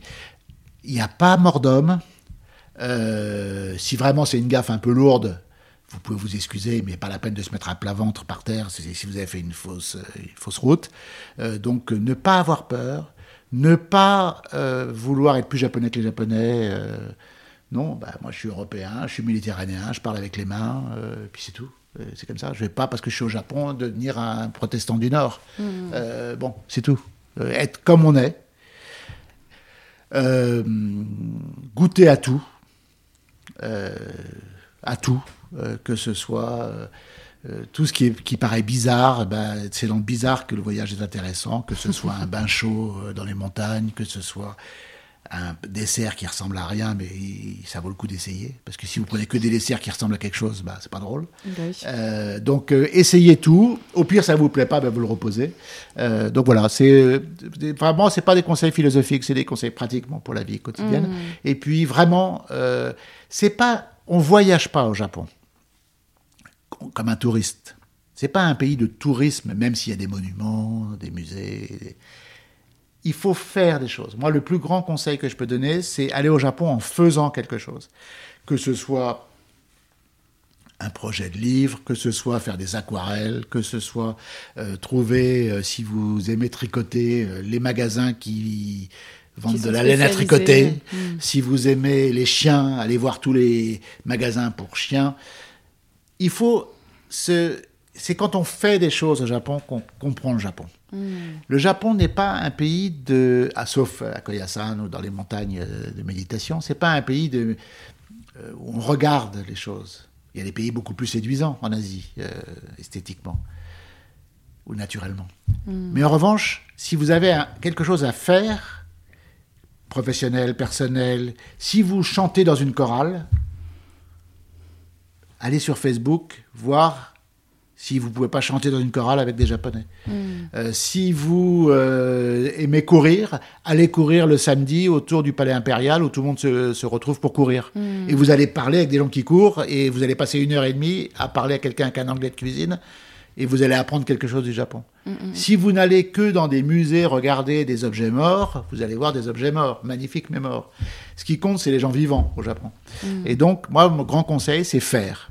Que ce soit un projet caritatif, un projet culturel, un projet sportif, un projet... euh, si vous aimez pêcher, bah, dites-vous, où est-ce que je peux pêcher au Japon? Alors attention, quand on pêche au Japon, on régale pas. Parce qu'il y a des boîtes qui ont la forme des poissons pour rapporter des poissons dans le métro. Mais non. Euh, c'est pas pareil si vous pêchez un saumon ou si vous pêchez une dorade, c'est pas la même boîte. hein, il y a des boîtes spécialisées. Euh, donc, euh, évidemment, vous allez vous rendre compte que. Donc, moi, moi c'est le grand conseil que j'ai. C'est qu'est-ce que tu aimes faire ici? Ben, Regarde comment ça se passe là-bas. Et donc, tu vas rencontrer des gens qui ont le même trip que toi. Si votre truc, c'est les vinyles, bah, branchez-vous sur le sujet des vinyles au Japon. Et là, vous allez voir ce que vous allez voir. Si, et donc, c'est ça pour moi. Au Japon, c'est un pays. Le Japon, c'est un pays où on fait. Et on profite du Japon quand on fait. Hmm. C'est pour ça que c'est pas un endroit où on dit tiens, je vais partir six mois au Japon euh, pour me balader. Dans ce cas-là, vaut mieux aller en Thaïlande ou vaut mieux aller euh, dans des pays comme ça. Parce qu'il y a plus de plaisir euh, de, de- de- naturel, la mer, euh, etc. Au Japon, bah, si vous avez six mois, bah, c'est bien d'aller avec un projet. Hmm. Euh, si vous avez six jours aussi. Euh, c'est quel- Si vous aimez la cuisine, bah, allez vous faire un cours de cuisine au Japon. Et vous allez voir ce que c'est que les cours de cuisine au Japon. C'est un petit peu minuté, mais c'est amusant. Donc voilà, ça, c'est le conseil que je donne, moi. C'est un pays où on fait. Et quand on fait, on rencontre des gens. Et quand on rencontre des gens, c'est un voyage. Hmm. Sinon, c'est un déplacement. Mais c'est vrai que c'est un conseil qu'on pourrait appliquer euh, aussi à, à tout voyage finalement. De, Il y a de des voyages où la, où la, où Mais c'est très intéressant. hein. L'accès est facile. Aux États-Unis, tout est lisible, tout est facile. Euh, donc il n'y a pas à. Pour rencontrer quelqu'un aux États-Unis, les gens disent bonjour facilement, hi, etc. Mm. Euh, L'introduction entre deux personnes est facile. Au Japon, C'est pour créer la connexion en bah fait. oui, il faut, il, faut, il faut un starter. Ah, mais c'est vrai que c'est très difficile ça. Et le starter, il n'est pas naturel. On a beau dire ce qu'on veut, Ouais. on aime le Japon, enfin quand même, Mm. Euh, il faut décoincer un peu euh, Bah, et ça. Et donc, euh, il y a des pays, en Italie, en Espagne, bah, vous êtes à un comptoir de tapas, bah, vous discutez avec les gens qui sont autour de vous au bout de 5 secondes. Mm, mm, mm. Aux États-Unis, pareil. au Danemark, pareil. Au Japon, il faut un petit key opener. Et Mm. donc, un door opener. Et donc, je trouve que quand on a un hobby ou une- un métier ou, ou- ou quoi que ce soit, eh ben, prenez ça. Et là, vous allez rencontrer des gens. Et quand vous rencontrez des gens, la vie change. Ok, je comprends, c'est super intéressant. Et et il n'y a pas de jugement de valeur. Si vous aimez la mécanique, là j'ai un ami qui m'a appelé il y a deux jours, qui est un fou de Fiat 500 vintage. C'est une niche, hein, mais c'est son métier de restaurer des Fiat 500 vintage, etc. Il me dit, tiens, je pars au Japon, c'est la première fois que je vais au Japon, qu'est-ce qu'il faut voir? Je lui dis, bah voir, il y a plein de choses à voir, tu vas voir, c'est dans tous les guides, euh, tu vas chez Japan Experience, on va dire où est-ce qu'il faut aller. Mais je lui dis, mais est-ce que tu vas voir les fous de Fiat 500 au Japon quand même? Et donc, du coup, ça y est, il est parti. Ah. Facebook, le club des Fiat 500 au Japon, il y a un rendez-vous qui est organisé. Et du coup, il va avoir un trip japonais par le biais de sa passion qui est les Fiat 500 vintage. Ok, Et s'il n'y avait pas pensé, il aurait vu des choses au Japon. Là, il va faire des choses. il va faire des Et en faisant des choses, il va voir des choses. Mm. Il va manger des choses différentes. Il va voir des choses différentes. Il va aller dans des bleds impossibles où il y a la réunion des amateurs de Fiat 500 du Japon. Euh, donc c'est c'est un exemple. Il se trouve que c'était hier. Il me dit envoie-moi tes adresses. Il dit bien sûr, je vais te envoyer mes adresses. Mm. Mais toi, ton kiff, c'est les Fiat 500. Donc il y, a des, il y a des mecs qui sont timbrés, il y a des livres qui ont été écrits. il y a- donc appelle le mec qui a écrit le livre sur la Fiat 500 et parlez Fiat 500. D'accord. Et donc, euh, quel que soit le sujet, c'est ça pour moi le, la, la clé du- d'un voyage excitant au Japon. Mm. Si vous faites un voyage purement touristique, c'est déjà super bien. Mm. Parce que c'est un kiff complet de voir la diversité, l'esthétique, la vie, etc. Mais quand en plus Vous faites à- quelque chose, ouais. alors là, là c'est un pays qui est qu'on peut on peut lire un peu mieux. Top. Ce podcast, ce podcast traite en parallèle du Kyureki, euh, l'ancien calendrier japonais qui suit le mouvement des saisons. Y êtes-vous sensible pour votre part? Alors, la météo. c'est un vaste sujet. Oui. Culturellement, il y a des pays plus sensibles à la météo que d'autres. Les amis anglais vous parlent de la météo tous les jours, etc. En France, les agriculteurs vous parlent de la météo, c'est la sécheresse, c'est pas la sécheresse, mais c'est assez binaire. Oui. Il y a de l'eau, il n'y a pas d'eau, il fait chaud, il fait pas chaud. Au Japon, on est beaucoup plus précis que ça. Spécialisation comme toujours. on ne déconne pas du tout avec le sujet. D'abord parce que le climat est épouvantable, au total. Nous, on se plaint quand il y a un peu de, de pluie, mais enfin, au Japon, il y en a quand même plus qu'ici. Euh, très chaud, trop chaud, trop froid, etc. Au Japon, il y a 24 saisons, normalement. Nous, on en a 4, en principe, il y en a 24. Mais c'était un peu trop simple.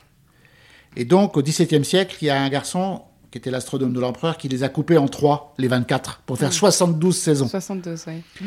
Donc une saison, c'est cinq jours. Et moi, ce qui me fascine, c'est les mots utilisés pour décrire les saisons.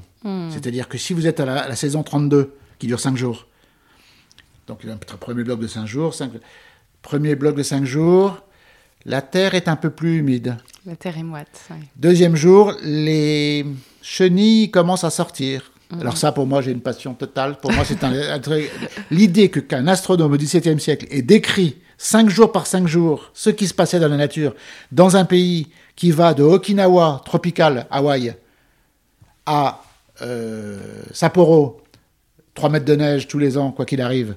C'est le même pays. Oui. Mais il y a quand même un mec qui a écrit les 72 saisons du Japon. Ouais, ça, c'est Alors ça, pour ouais, moi, c'est sans limite. Ouais, La poésie des mots qu'il utilise et l'absurdité de couper en tranches de 5 jours un pays qui va de Hawaï à Val d'Isère, ça pour moi, c'est record du monde. Les vers de terre se remettent au travail. Et euh, les mots utilisés, je parle pas japonais, mais la traduction me, me- me remplit de joie. Et donc, évidemment, moi j'ai des amis japonais, donc euh, évidemment, je je ne manque pas de dire est-ce que Tsuyu est en avance, est-ce qu'il est en retard, est-ce que Hanami est en avance? Parce que le, savoir si les cerisiers ont 4 jours d'avance ou 4 jours de retard, Oui. c'est très très important. Bah oui. Mais ça, nous, on parle des cerisiers parce qu'on est au courant, mais c'est pareil pour les mûriers, c'est Oui. pareil pour tout le reste. hein. Pour les pêcher. Pour... Et là, c'est un pays anciennement agricole, où 100% des gens étaient agriculteurs ou artisans, qui est devenu ultra-urbain avec des villes de 25 millions d'habitants, mais avec encore dans le, le cortex la trace de la nature, qui paradoxalement par rapport à l'Europe, on est beaucoup plus près de la nature, nous. Même en étant à Paris, à 10 minutes d'ici, je suis dans la nature. Hmm.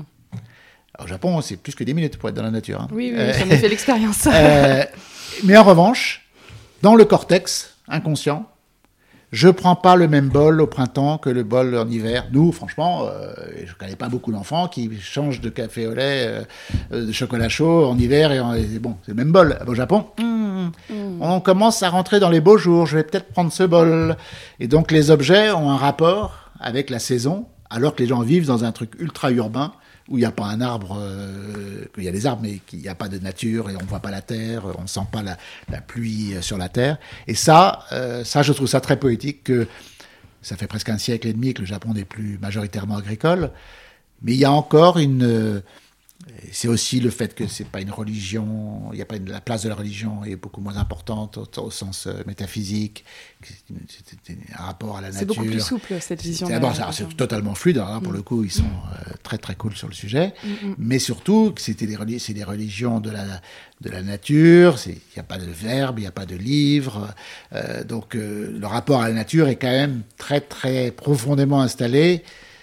Presque animiste, euh, avec plein, plein, plein, plein, plein de, de- d'étapes. hein. Mais euh, et donc ça, nous, on est quand même très des religions très cérébrales, Euh, quoi, des religions même si on n'est pas pratiquant, mais très éloigné de la nature, nos ah, religions. Même s'il y a un discours sur la nature de la religion, mais globalement, c'est le verbe, c'est la loi, c'est le texte qui, qui- qui- Le souffle, qui ne éventuellement. pousse pas avec la pluie, quoi. Alors que dans la culture euh, globalement asiatique et japonaise, qu'elle soit shinto ou bouddhiste, etc., il y a ce rapport à la nature et donc il y a un contexte. Donc ces 72 euh, saisons sont un ravissement. J'invite tous les gens qui écoutent ce podcast à lire les mots qui décrivent les saisons. Vous trouvez ça sur Wikipédia facilement. Oui, je vous remettrai un lien vers le. C'est un le bonheur Kyoleki, absolu parce que euh, quand vous avez à un moment tel sujet, ça frémit, les Ouais. feuilles de mûrier frémissent, on sent que c'est un sujet important, qu'il y a un astronome en 1615 qui a écrit le sujet très sérieusement pour l'empereur, que les, les feuilles- les feuilles de mûrier frémissent et que, attention, on passe à la saison d'après. Il y a Et la ça- glace aussi qui, qui euh, s'amincit. Craquelle, oui, qui s'amincit. Ouais, euh, c'est. Mais c'est d'une poésie magnifique. Moi, je rêve de quelqu'un qui réciterait les 72 saisons. Parce que c'est tellement improbable, improbable que quelqu'un... Alors, il faut pas rigoler parce que dans la tradition européenne, il y avait les almanachs qui étaient très importants pour les agriculteurs. Oui, oui, oui. qui on a le calendrier Il révolutionnaire. y a le calendrier après révolutionnaire, donc il y a... Ouais. Mais, mais pas à ce degré de précision. On n'a pas coupé Ouais, en tranches de 5 jours. hein. Non, Là, on a coupé en tranches de 5 jours dans un pays qui géographiquement est de- comme je disais, de Hawaï à Val d'Isère. Oui, donc oui. euh, ça, c'est quand même... euh, et c'est la même personne, hein, c'est qui l'a Mm. écrit. Donc là, bravo. Donc c'est peut-être le plus adapté, euh, ce Kyoleki, finalement, au Kansai, euh, d'où ça a été rédigé euh, à l'époque. Oui, en fait, c'est sûr que c'était le Japon était la, la- la- la ville impériale, c'était donc ce qui est Osaka maintenant, et, et Kyoto et Nara, qui étaient donc euh, plus à l'ouest que Tokyo. Mais quand même, hein, c'est- les Japonais étaient quand même japonais déjà. hein. Oui, oui, Euh, c'est oui. une île euh, nation. C'était hein. pour tout le monde, quoi, Et, déjà. ça, et Mm. c'est fantastique. Et, alors, et, et tout le monde ne peut pas les, les connaître les 72, mais il- tout le monde a un rapport quand même avec ces micro-saisons. Moi, j'adore cette histoire. La première fois qu'on m'a dit 24, j'ai dit, ah non, poétique. 24 saisons, c'est énorme. Nous, on en a 4, bon, allez, peut-être la demi-saison et tout. Quand on m'a dit 72. qu'on avait divisé en 3 à 72, alors là, là, j'ai dit, ah, bravo, là. Je, Ah, mais moi aussi, ça ah, m'a. Ah ben là, ça m'a fait ma journée, quoi. réjoui. 72 saisons, quoi. La saison de fait 5 mon jours. Lundi à vendredi. Attention, on passe, on change de saison samedi. Ah d'accord. Et il y a un truc, là, juste pour les- rigoler sur les saisons, c'est que moi, je suis corse d'origine et j'ai un rapport à la mer qui est assez euh, intense, la Méditerranée. Mm. Au Japon, le rapport à la mer est très distant. C'est pas un pays de la mer, même s'il y a beaucoup de pêcheurs. Ah oui, c'est très paradoxal ça. Euh, on se baigne pas autant, on bronze pas sur la plage, euh, la, la, mer est pas forcément bienveillante. Bon. Mais il y a quand même, on se baigne quand même, on fait du surf, etc. À Shimoda, à Kamakura, etc. Mais il y a une date de la fin de la plage. Il y a un jour où on décrète que la plage c'est fini. D'accord. Donc je ne sais plus quel jour c'est, en septembre. Aujourd'hui, quel que soit le temps, hein, il peut faire encore un temps magnifique pendant dix jours après, la plage c'est fini. Et donc évidemment, moi j'adorais cette décision parce que j'allais évidemment le lendemain sur la plage, j'avais une plage pour moi tout seul. Euh, et donc ça, cette idée qu'il y a un moment, les choses sont prévues et que ça s'arrête quand ça s'arrête. Début de l'ouverture des plages, fin de l'ouverture des plages. Pas pour une question de sécurité, de mettre nageur ou autre chose. C'est fini. On passe à autre chose. On passe à autre chose. Alors ça, ça c'est très spécifique de la de l'organisation sociale du Japon, d'un pays surpeuplé dans un tout petit territoire. Et si on ne s'organise pas dans un pays surpeuplé dans un petit territoire, c'est l'anarchie.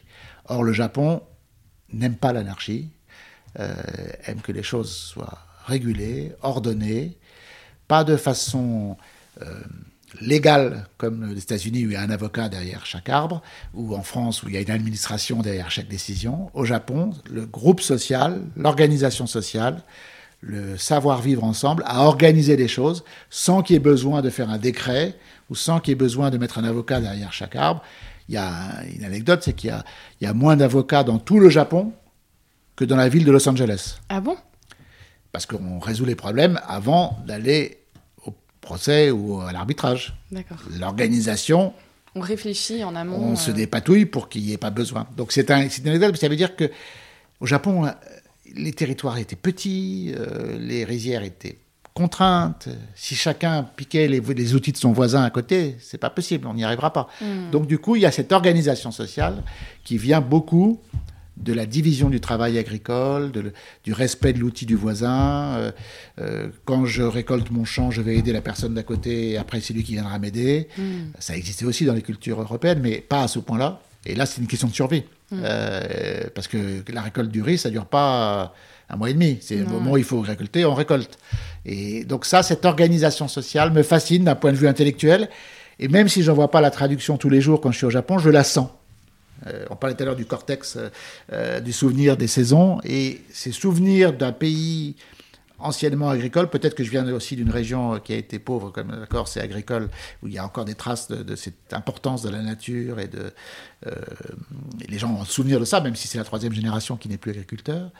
je trouve qu'au Japon, il y, a, il y a cette réminiscence de l'organisation sociale euh, qui laisse des traces. Donc mm. j'aime les objets, mais j'aime les gens. Euh, et c'est ça qui m'intéresse aussi beaucoup au Japon. Hein. Mm. S'il n'y avait pas d'objets, je crois que j'aimerais le Japon aussi. Oui, oui. Euh, mais il se trouve que j'aime encore plus quand je trouve mon cutter et qu'ils l'ont en rouge, parce que parfois ils l'ont en jaune. Et quand ils l'ont pas en rouge, je suis obligé d'acheter plus de jaune. Et j'aime moins offrir les cutters jaunes que les cutters rouges. D'accord. Parce que le rouge, il se trouve facilement dans son sac. Le jaune, ça va pas avec tout, etc. Ah, ils ont un très beau noir aussi pour les gens qui veulent très cool. Il y a des solutions hein, pour le pour le cutter. Donc euh, donc voilà le, des raisons qui font que le Japon euh, continue 30 euh, cinq ans après ma première visite à m'exciter. Ah, J'ai hâte d'y retourner fin octobre, j'espère, là, dès qu'on aura ouvert Hirachai, pouvoir aller faire ma prochaine tournée. Mais parlons donc d'Irachai, donc revenons au Japon, cette fois-ci en France. Vous travaillez actuellement à l'ouverture avec Thierry Vincent, donc euh, qui, euh, qui est le président du Japan Experience et qui euh, vous a invité sur ce podcast. Je vous remercie. Vous, vous travaillez ensemble sur l'ouverture d'Irachai. Est-ce que vous pourriez m'en dire plus? Irachai, c'est un lieu magnifique qui ouvre dans quelques jours, en juillet, euh, qui est 40 rue du Louvre, en plein cœur de Paris, en face de la Fondation d'art contemporain Pinault, euh, de l'ancienne bourse de commerce, euh, qui est une épicerie japonaise, un restaurant japonais, un bar à saké japonais, une pâtisserie japonaise, tout ça sous le même toit avec une magnifique terrasse sur 600 mètres carrés, où on va pouvoir découvrir des Japons sur le thème unique et central du food.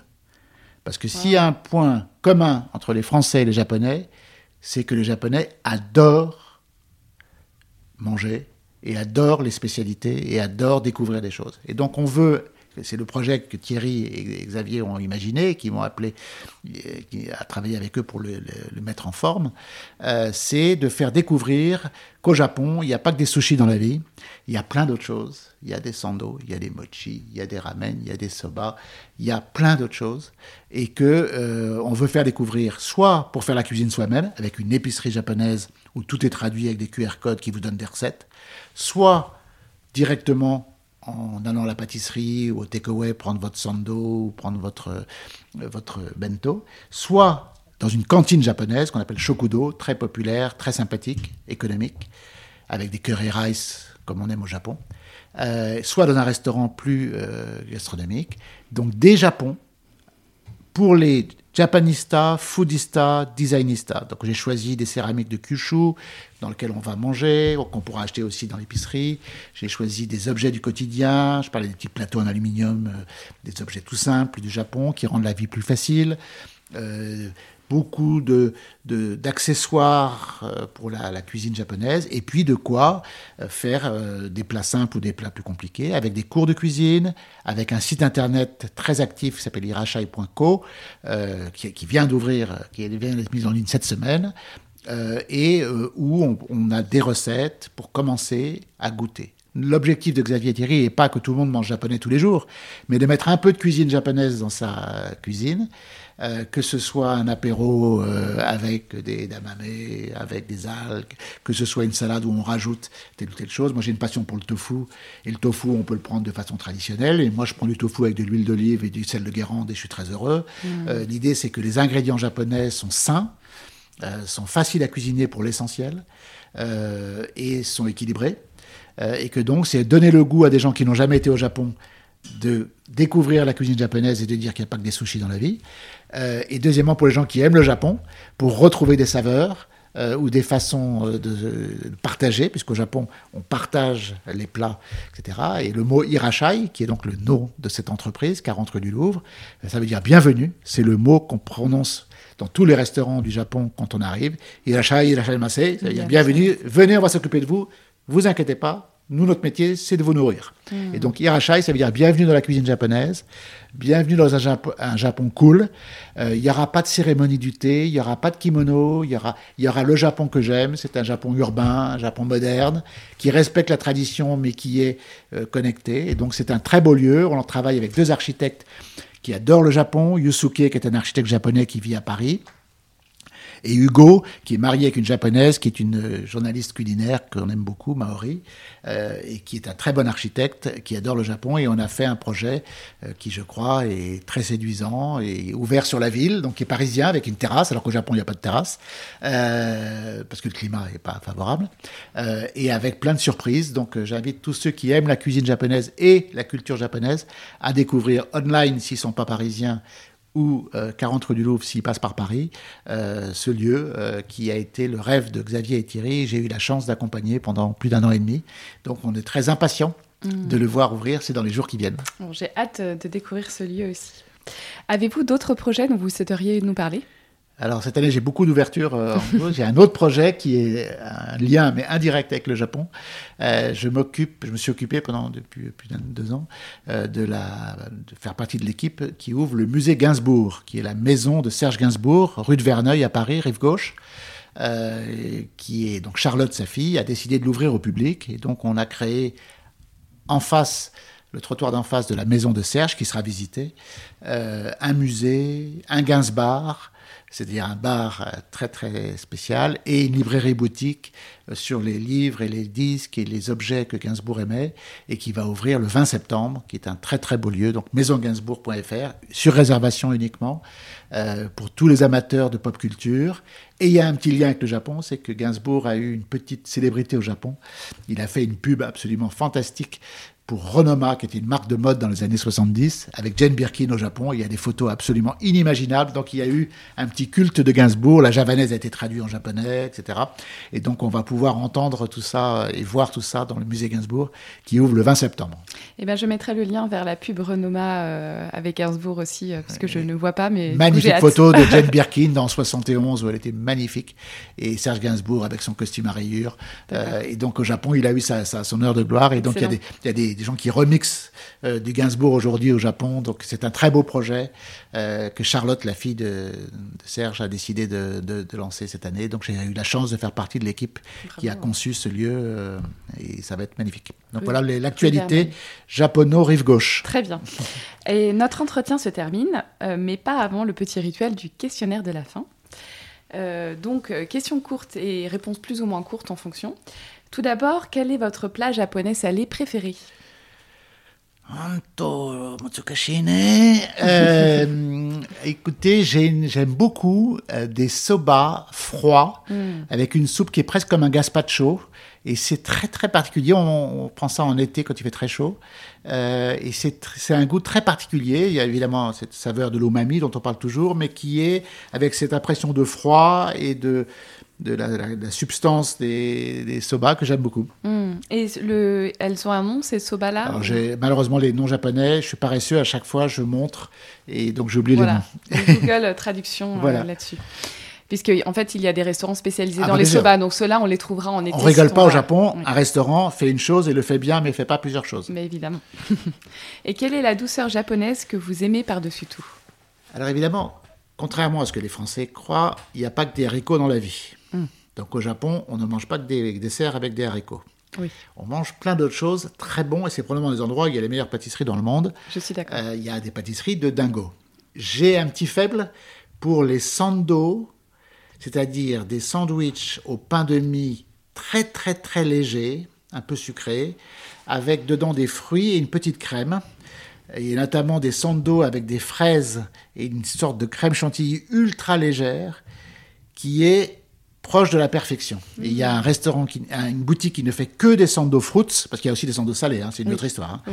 Mais les sando sucrés, fraises ou yuzu euh, de chez Sweets à Ibisu, ça c'est assez serré comme sujet. Donc Sweets à Ibisu. Et puis sinon, évidemment, là c'est la saison puisqu'on est en plein été, il fait très chaud en été, et il y a une tradition pour les enfants et pour les grands qui est le kakigori. Le kakigori Et le kakigori de Toraya en face du palais du prince impérial, qui est d'une très belle architecture, et c'est probablement le meilleur kakigori du monde qui est une pure merveille. Le kakigori, c'est donc une sorte de glace granitée avec une petite pâte de haricot anko en dessous, sur lequel vous mettez un petit coulis de matcha ou un petit coulis de fraise. Et là, on est assez haut. On n'est pas loin de la perfection. Pas mal du tout. en saison, évidemment, parce que attention, hein, kakigori en été, hein, on ne rigole pas avec le sujet. Si vous étiez un goût ou un parfum japonais, quel serait-il? Alors ça, je, je, je me moi, j'aime beaucoup le umeshu. Le umeshu, c'est une sorte de ah d'apéritif de prune euh, qui est un peu sucré, qui est très particulier. Donc voilà, mais j'ai beaucoup de goûts différents, mais voilà, l'umeshu me vient à l'esprit. Que, que, les gens connaissent moins bien en Europe. Euh, et donc là, c'était plutôt la question quel est votre parfum ou goût préféré? Oui. Mais quel serait, euh, si vous étiez un goût japonais, ah. quel serait-il? Oh, je serais. Non, je n'ai pas d'idée préconçue. Bah, comme j'aime la mer, peut-être que je serais euh, un goût d'iode. Très bien. Un peu un, comme un... Ou un wakame, une petite algue. Un oursin. Ou un oursin, oui. Ok. Uni, parce qu'on mange des oursins en Corse d'une façon très particulière du Japon. Moi, j'adore en Corse couper les oursins sur mon rocher, sans rien du tout. Au Japon, l'oursin, il va rentrer dans une préparation très sophistiquée. Mm. Moi, j'aime le côté un peu rough de l'oursin. Au Japon, l'oursin, ça se travaille d'une façon très particulière. Oui, oui, oui. Mais ça peut se manger en sashimi assez simple. Et eh oui, on peut aussi le faire de façon simple, mais... Euh, mais ça peut être aussi euh, très élaboré. Mm. Euh, quelle est la saison que vous appréciez le plus? Alors, au Japon, j'adore octobre-novembre. Mm. C'est donc la période des érables rouges, momiji, qui est une couleur absolument étonnante, qui est très différente des érables canadiens. Hein. Et là, c'est pour moi encore plus impressionnant que les, que les, cerisiers en fleurs, mm. d'abord c'est plus éphémère, mais le momiji, ça peut rendre dingue. Quand vous sortez dans la campagne japonaise et que vous avez ce rouge vif, vermillon, c'est dingo. Et, et, le climat est sec, ciel bleu, Euh, L'hiver est magnifique au Japon parce qu'on a de l'énergie, c'est pas du tout humide, alors que le reste de la saison est un peu plus difficile. J'adore euh, octobre-novembre. En général, je vais toujours première semaine de À novembre. cette période-là. Ouais. Hmm. J'aime beaucoup aussi. Je sais cette pas saison. quelle saison c'est, si c'est la 32 ou la 33. Ah euh, oui, oui, Ah, peu il des- y en a une, les feuilles des érables rougissent. hein, Oui, donc donc, c'est celle-ci. ça doit être celle-ci. Auriez-vous une bonne adresse autour du Japon en France? Vous en avez pas qu'une, j'imagine. Alors évidemment, euh, alors il y a un endroit que j'aime beaucoup, qui est une, une amie japonaise euh, avec qui j'ai travaillé chez Merci, qui est une fille que j'aime beaucoup, qui s'appelle Awa Iwa- Aya Iwata, qui a créé un lieu qui est rue Hamelot, 153 rue Hamelot près de la République, dans le Marais, euh, qui s'appelle Craft Slab, et elle importe des céramistes japonais parmi les plus doués du moment, et dont un qui s'appelle Ibaraki, Iba- I-B-A-R-A-K-I, qui fait d'une porcelaine, une céramique absolument sensible, à la fois contemporaine et magnifique. Et pour moi, c'est un des lieux les plus inspirants euh, sur le Japon, tout petit mais très spécialisé, euh, craftlab.net. Euh, c'est vraiment une passeuse de. C'est une Parisienne, elle, vit à Paris depuis 20 ans, mais elle a une subtilité euh, pour comprendre et pour trouver dans les endroits impossibles au Japon des céramistes contemporains que je trouve magnifiques. C'est noté.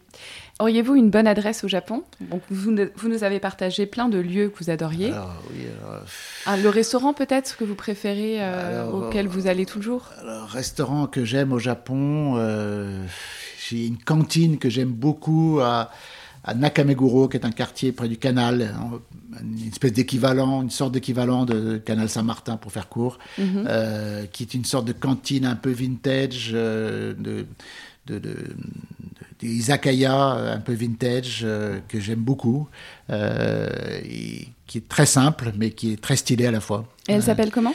Euh, Je vous le redemanderai plus tard. On le partagera ouais, sur, euh, dans les références de l'article. Et quel est votre mot japonais préféré? C'est waku waku. Waku waku. Waku waku, ça se traduirait en anglais par euh, can't wait. Je, je suis impatient de découvrir. et quand on est waku waku de quelque chose, c'est-à-dire qu'on a envie de découvrir. Donc là, je suis très waku waku que Hirashai ouvre, par exemple. Ah bah oui, je je suis très ouais. impatient que. Donc waku waku, je trouve que c'est très beau.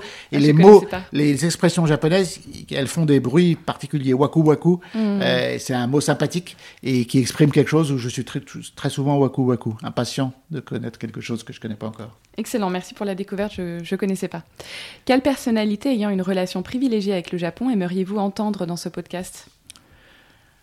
Alors, il y a deux personnes auxquelles je pense. Euh, la première personne que je vais citer, qui est Awa Aya Iwata, cette Oui. personne qui est vraiment très très sensible dans le, le pont franco-japonais, euh, qui est très parisienne et très japonaise. Et pour moi, c'est le Japon que j'aime, un Japon ouvert, un Japon euh, cultivé, curieux, très, qui parle très très bien français. Euh, donc Aya, qui est super. Et hum, une autre personne que j'aime beaucoup, qui est Eric Pillot, qui est un grand graphiste, directeur artistique, professeur à Penningen, école de- d'art, et qui vit trois mois par an dans une machaya, dans une maison de thé à Kyoto, Mais non. qui a un sens de, du style, de, de la, du sens, euh, qui a une relation avec le Japon euh, magnifique et qui est quelqu'un que j'aime beaucoup et avec qui j'ai travaillé sur le projet de Hirashai, qui a fait l'identité euh, graphique de Hirashai. Et Eric est un très grand japonophile, japono-sensible, euh, donc c'est quelqu'un que j'adorerais entendre à votre micro. Très intéressant, merci beaucoup.